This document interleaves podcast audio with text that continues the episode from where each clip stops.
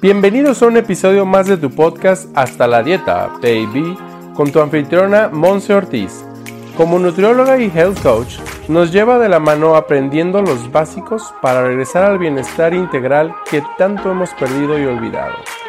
A través del análisis de libros, artículos científicos y ahora entrevistas, Monse Ortiz nos ofrece un espacio donde nuestras dudas sobre la nutrición integral se aclaran. Prepárate para aprender y aplicar. ¡Comenzamos! Hello, hello, bienvenido de regreso aquí a tu episodio número 59 de Hasta la Dieta Baby, en donde el día de hoy platicaremos de algo un poquito más técnico y que está muy de moda, de acuerdo, mucho en la tendencia, en la plática diaria de los mexicanos al menos, y que es esta nueva normativa, esta nueva norma que aplica para el etiquetado en los productos que consumimos aquí en México. No significa que solamente es para productos mexicanos, sino para cualquier tipo de producto. Es entonces que nuestro gobierno mexicano ha decidido y ha oficializado un nuevo etiquetado con algunos objetivos que el día de hoy te voy a estar platicando. Y bueno, antes que nada voy a retomar, voy a regresar, ¿de acuerdo? En cómo todo esto del etiquetado ha sido una controversia, ¿de acuerdo? Si nos remontamos hacia el año 2014, ¿de acuerdo? Es que se sugirió y bueno, se empezó a llevar a cabo un etiquetado frontal. Si tú recuerdas, eh, en años anteriores solamente el etiquetado venía en la parte de atrás o en la parte lateral de los productos, pero no al frente y no se veía de manera clara el gramaje o los gramos que contenía de diversos nutrientes cada alimento.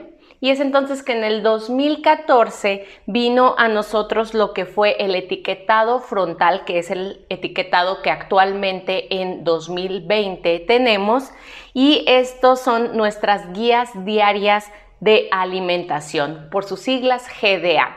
Y entonces, este etiquetado, te quiero confesar que no fue consensado con la población, no fue consensado con ninguna entidad que se dedique a la parte sanitaria o a la parte de salud, sino simplemente fue un acuerdo entre todo lo que es la industria alimentaria, que bueno, ni tú ni yo estamos como ajenos a saber que la industria alimentaria tiene un fuerte poder en todo lo que tiene que ver con el etiquetado, pero también con la publicidad y el marketing que se le hace a todos nuestros productos. Sin importar, cabe mencionar que si es saludable o no saludable. Y bueno, ahorita voy a hablarte un poquito más sobre esta etiqueta de ponerle a los productos como saludable o no saludable.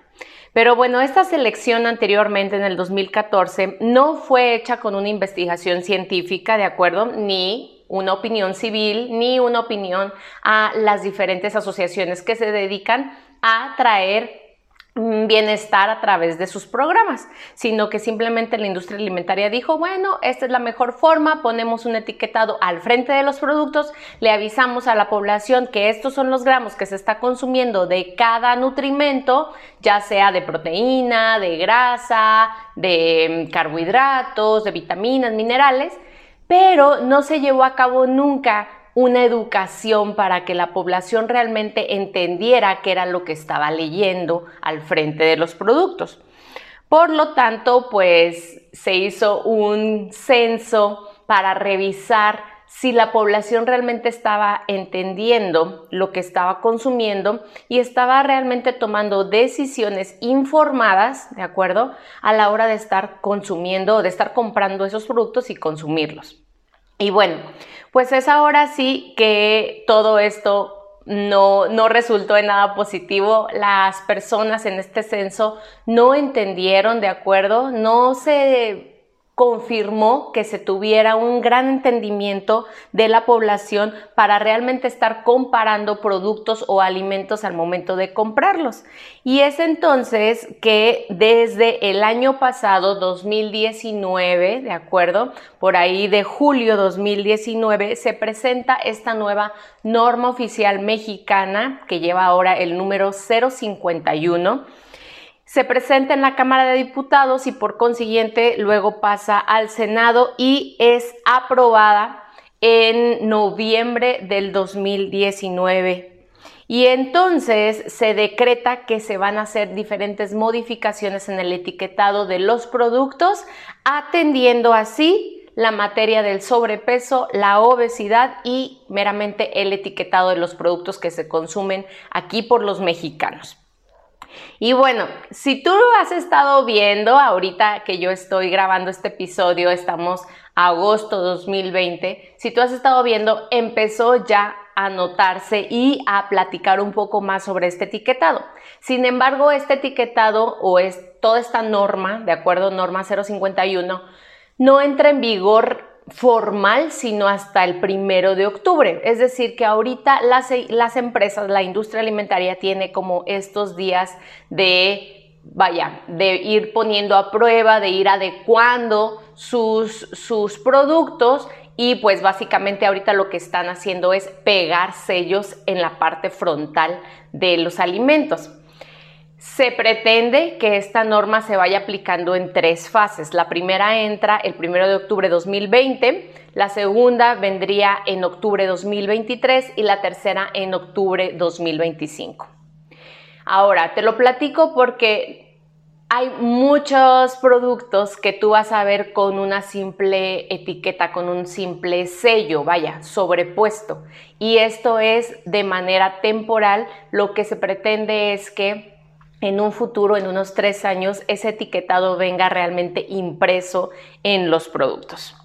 Pero bueno, ahora sí que este nuevo etiquetado se basó en el etiquetado que aplica Chile, el país Chile, en donde son unos octágonos, ¿ok? Tenemos a continuación cinco octágonos que vas a estar tú viendo en los productos que son de advertencia y que realmente, mm, pues ahora sí que la norma oficial mexicana surge, como dice en el diario oficial de la federación, que es responsabilidad del gobierno federal procurar las medidas, ojo, que sean necesarias para garantizar que los productos que se comercializan contengan requisitos necesarios para informar y así proteger al consumidor. Entonces, estos cinco octágonos y además vienen otros dos rectángulos, de acuerdo, que vamos a estar viendo, son conforme a esto, son con esta intención del gobierno federal. ¿De acuerdo? Y bueno, pues ahora sí que es con la intención de que las personas tomemos decisiones informadas, que es parte de nuestro derecho humano a la alimentación adecuada. ¿De acuerdo? Y bueno, pues ahora sí que tú te puedes ir a referir a este documento del cual yo estoy haciendo referencia. Es un artículo, de acuerdo, que saca el poder del consumidor en un episodio que tuvo en mayo y bueno, ahora se ha ido también actualizando y se intitula Todo lo que debes saber sobre el nuevo etiquetado de advertencia y es un pequeño resumen de la modificación de algunas normas oficiales mexicanas y la puesta pues ahora sí que en práctica de esta nueva norma oficial mexicana 051.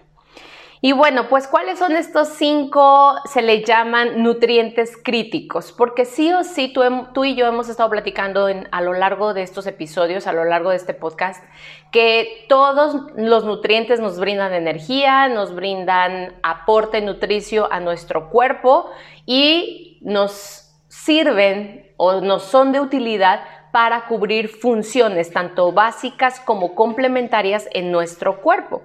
Y bueno, aquí es donde yo regreso a reconsiderar estas etiquetas propias que hemos puesto las personas entre lo saludable y lo no saludable. ¿De acuerdo? Así que simplemente yo quiero que tú empieces a educarte. Creo que es una muy buena alternativa esto de los octágonos, pero va a seguir siendo un problema no nada más nacional, ¿de acuerdo?, sino mundial, si nosotros como ciudadanos, como seres humanos, no tomamos una real conciencia de lo que está sucediendo, de el grado tan grave que ahora podemos estar eh, presentando en nuestro cuerpo y que estamos expuestos a N cantidad de enfermedades. En particular lo toma la norma como enfermedades ah, crónicas que no son que no son transmisibles, ¿ok? Y entonces es aquí donde te voy a mencionar estos cinco nutrientes. Ahora sí que considerándolos, como lo hemos visto en otros episodios, como alerta. Y me encantó leer un punto muy clave porque en Chile se utiliza la palabra alto en los octágonos, alto en azúcar, alto en grasas saturadas. Y aquí en México no, aquí en México se va a utilizar la palabra exceso. ¿Ok? ¿Por qué? Porque se hizo un estudio y las personas relacionamos más la palabra alto como beneficio. Por ejemplo, alto en fibra, ¿no? Entonces tú puedes un poquito como ahí confundirte. Y es entonces que se utilizará la palabra exceso. Y entonces, nutriente número uno, azúcar. Tú vas a ver exceso de azúcar. Otro nutriente crítico, las grasas, y esas van a venir en dos puntos, grasas saturadas y grasas trans, ¿ok? Que como lo hemos también platicado, son el tipo de grasa que queremos, pues ahora sí que disminuir en nuestra alimentación y progresivamente eliminar de nuestra alimentación debido a todas las consecuencias en salud negativas, ahora sí, que nos está brindando este tipo de grasas. También otro nutriente crítico es el sodio. Ojo, no dice sal, ¿ok? Porque luego me etiquetan a la sal como mala, es que la sal tiene mucho sodio. Bueno, pues la sal es un mineral, sí, pero no nos damos cuenta de todos los demás productos que son altos o con exceso en sal, ¿de acuerdo? Y el número 5 va a ser calorías, exceso en calorías, ¿ok? Así que bueno, así recapitulando, azúcar, grasas saturadas, grasas trans, sodio y calorías, ¿ok? Y bueno, estas tienen un impacto importante en enfermedades metabólicas, ¿de acuerdo? No transmisibles, como lo decíamos. Y bueno, Cabe destacar que esta norma sí fue consensada y fue puesta al comentario de la población desde octubre de 2019. Y de hecho, hasta la historia, hasta este punto que yo te estoy platicando, durante toda la historia de las normas oficiales mexicanas, es la norma más comentada, recibiendo más de 5.200 comentarios de profesionistas de la industria, de comerciantes, de estudiantes, de personas que nos dedicamos al área de la salud, de personas que tenemos algún tipo de asociación civil que está en pro de la salud y de la reducción de estos nutrientes críticos que te acabo de mencionar. Y bueno, pues ahora sí que te hago un pequeño resumen de dónde vas a estar tú viendo este nuevo etiquetado. Este nuevo etiquetado tiene el nombre, bueno, como lo venía mencionando, Norma Oficial Mexicana 051 y es sobre el etiquetado de alimentos y bebidas no alcohólicas y ojo aquí, preenvasadas, ¿ok? Y fue realmente ya publicada el 27 de marzo de 2020 en el Diario Oficial de la Federación y entrará en vigor el 1 de octubre de 2020.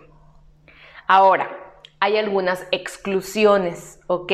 ¿Qué productos no vas a ver con estos sellos? Ok, las bebidas no alcohólicas, bueno, toda la parte del alcohol entra en otras normas, no entra en esta, en esta norma, pero todas las bebidas no alcohólicas que estén sujetas a otras normas, como lo son, ahorita te lo acabo de decir, el alcohol o también los lácteos. Los lácteos tienen su propia normatividad. También las bebidas y los alimentos que son vendidos a granel o que son envasados en el punto de venta. Es decir, aquí en México se tiene mucho la costumbre de ver los jugos o los preparados en las esquinas de las calles y están siendo pues ahí envasados, los están haciendo de manera fresca y te los están envasando o las cosas que se venden a granel y entonces te las venden en unas bolsitas y bueno, eso ya será criterio de cada persona el poder considerar si lo come o no lo come, si lo compra o no lo compra, dependiendo del criterio de pues qué tanto está atendiendo y ocupándose de su salud, ¿de acuerdo?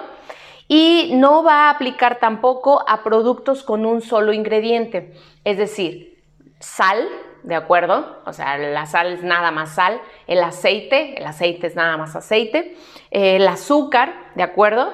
Y productos que no tengan ingredientes añadidos. Porque mira, ahorita te comenté que uno de los octágonos va a ser exceso de azúcar, pero cabe mencionar que es azúcar añadida, y eso me encanta porque es otro de los lineamientos o de las letritas chiquitas que tiene alguna de las, de las normas o de las modificaciones que se hicieron a las normas conforme a este nuevo criterio, que es que de ahora en adelante también todos los productos van a tener que llevar la leyenda en la parte de la tabla nutrimental de azúcar, ¿de acuerdo? O carbohidrato, y en esa categoría te van a decir azúcar añadida. Ojo, recordamos que el carbohidrato no es ni bueno ni malo, es un macronutriente que nos es de gran utilidad para nuestro cuerpo y sus funciones vitales y sin embargo cuando ya tenemos mucho aporte de azúcar añadida es cuando sabemos que ya no es un proceso natural que tiene pues ahora sí que diferentes procesos industrializados que están reduciendo la calidad del alimento. Entonces, ese es algo ahí también en letritas chiquitas que no nada más va a ser al frente, sino que también va a haber una modificación en la tabla nutrimental. Cabe mencionar también que en la parte de los ingredientes se va a, pues ahora sí que a agrupar todos los tipos de azúcar que tenga ese producto.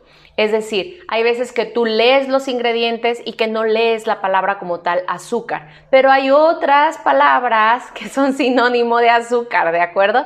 Que simple y sencillamente es una cuestión de educación y ahora va a venir, ok, azúcar entre paréntesis y todo lo derivado del azúcar que contiene ese producto, para que entonces tú también eh, empieces a, aprender y empieces a considerar si lo compras y lo consumes o no.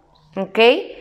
Y bueno, pues ahora sí que también hay otros dos criterios, otras dos etiquetas, no nada más los octágonos, los cinco octágonos, sino también vienen dos rectángulos extras y también se deben de poner en la parte frontal del el producto.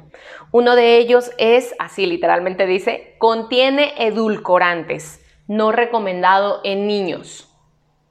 Esto es súper importante porque entonces ya mamá, papá va a decir, ok, lo doy o no lo doy al pequeño. Y también es una gran oportunidad para estar educando a nuestros niños, ¿ok? En algunos lugares, este todavía no está confirmado, pero en algunos lugares ya también están aplicando ciertas normatividades para no venderle productos a los niños que tengan este tipo de etiquetas o que sean de exceso o con exceso de alguno de estos nutrientes críticos que te acabo de mencionar. Pero bueno, eso no me voy a meter ahorita muy de lleno ahí porque no está oficializado en todo el país. Y también viene otra leyenda, otra etiqueta que dice contiene cafeína, evitar en niños. Y bueno, ya platicaremos en algún otro episodio sobre los efectos de la cafeína, pero bueno, hablamos aquí de los excesos, ¿ok? Y volvemos a lo mismo y sabemos que un pequeño, sano, saludable en cuestión de crecimiento no va a necesitar como tal la parte de la cafeína, ¿de acuerdo? Y que bueno, tampoco no lo vamos a poner en un en un punto bueno o malo, simple y sencillamente lo vamos a dejar con esta, esta categoría que ahora dicen, ¿vale? Y bueno, aquí te voy a dar ya un poquito más como de mi opinión, ¿de acuerdo? Y espero que no suceda como cuando vino esta normativa en México o esta nueva tendencia a hacer productos pequeños, ¿no? En, cantidades pequeñas, como por ejemplo las papas fritas o los dulces y demás, empezaron a, elaborar unas bolsitas que no fueran de 200 gramos, 300 gramos, sino que viniera de menor gramaje. Y empezaron a crear las industrias alimentarias unos, unos paquetes o unos empaques más pequeños. También tuvo mucho que ver la industria de los lácteos o de la leche endulzada y de diferentes sabores y los jugos y entonces empezaron a hacer todo en pequeño porque así la etiqueta nutrimental te brinda que pues tiene menor cantidad de azúcar, tiene menor cantidad de calorías, tiene menor cantidad de sodio, claro. ¿Por qué? Porque es menor cantidad la que viene en el empaque. Sin embargo, ¿qué fue lo que sucedió?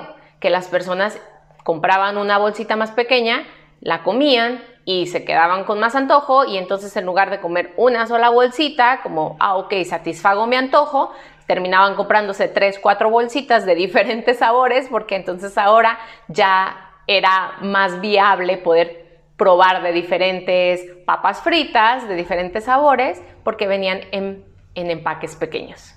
Entonces, eso no es un despertar de conciencia y tomar acción eh, con base o atendiendo a nuestra salud. Así que bueno, yo la verdad espero que este, esta nueva esta nueva norma, con este nuevo etiquetado que vamos a estar viendo, que de hecho ya estamos viendo en la parte de nuestros productos aquí en México, realmente sea un, llamado de atención y que realmente nosotros atendamos ese llamado de atención para que realmente podamos estar teniendo, ¿cómo decirlo?, una mejoría, una mejoría en nuestras decisiones. Y aquí quiero cerrar este episodio y si tú necesitas más información, obviamente puedes contactarme en mis redes sociales, Monse Ortiz Oficial, y si no, te voy a dejar aquí abajo en los comentarios en la descripción de este episodio el link para que tú vayas al resumen de El poder del consumidor, lo puedes revisar en internet para que veas el resumen de lo que es esta norma oficial mexicana. Pero aquí con lo que yo quiero terminar es esto. Hagamos una reflexión del cómo el gobierno, nosotros profesionales en la salud, estamos brindándote cada vez más y más información y hay más apertura a que tú aprendas sobre este tipo de situaciones, sobre eh, los nutrientes críticos, sobre sustituciones, sobre lo que yo te platico mucho de la nutrición fuera del plato y atender tus alimentos primarios. Realmente es un combo, la vida no nada más se basa en los alimentos. Ok, todo eso está excelente, pero que depende de ti. Depende de ti el generar realmente este cambio, porque si no, entonces se va a quedar como cualquier otra ley que el gobierno puso en nuestros alimentos, en el etiquetado de nuestros alimentos, esperando mejorar y disminuir toda esta, pues ahora sí que epidemia de obesidad y de sobrepeso y de diabetes y de enfermedades cardiovasculares que tanto afectan nuestra población. Así que, pues ahora sí que lo dejo en tus manos, dejo en tus manos también este episodio, compártelo con más personas que realmente pueden estarse viendo beneficiado con la información aquí presentada. Yo creo que en la información sí está el poder, pero cuando lo aplicas. Entonces vamos aplicando lo que estamos aprendiendo aquí, ¿de acuerdo? Obviamente ha habido ya más estudio, más impacto científico en la elaboración de esta norma y bueno, también ahora es que yo te puedo recomendar que si tú ves un alimento que tiene estos octágonos al frente, no nada más digas, ay, no, no, no, no lo voy a comprar. Y entonces voltees y veas otro que también tiene otro, otro, otro octágono. O que ves uno que tiene cinco octágonos y luego ves uno que tiene un octágono y dices, bueno, mejor me voy por el de un octágono. Aquí es criterio personal. Y que si en tu casa hay algún producto que tiene dos, tres octágonos, tú realmente vayas al, a la parte de la tabla de nutrición y podamos estar aprendiendo. Y que entonces, voy a poner un ejemplo, tienes unas galletas que dice ahí eh, exceso de calorías, que dice exceso de azúcar, que dice mm, exceso de grasas eh, saturadas. Bueno, tú puedas ir a la tabla nutrimental y obviamente no desperdiciar ese paquete, sino más bien decir, ¿sabes qué? Esta, esta cantidad de grasa o de azúcar y demás de calorías impacta o incluye 20 galletas. ¿Sabes que yo me voy a comer una? Me voy a comer dos. Ojo, eso también es inteligencia y es sentido común y yo te invito mucho a que lo pongamos en práctica. Así que bueno, me despido de ti, voy a estar aquí pues ahora sí que investigando más de esto, vamos viendo cómo es que impacta este nuevo etiquetado a nuestra población y me va a encantar que me des tu opinión. Si realmente tú crees que esto va a ser de utilidad, si para ti el nuevo etiquetado es de utilidad, si tú ya lo sabías o si simple y sencillamente eh, pues no, no es algo de tu importancia y tú de todas formas vas a seguir comprando eh, cualquiera que sea para ti el mejor producto. Gracias por estar aquí, gracias por escuchar y compartir y también gracias por ser todo lo que tú eres. Bye bye.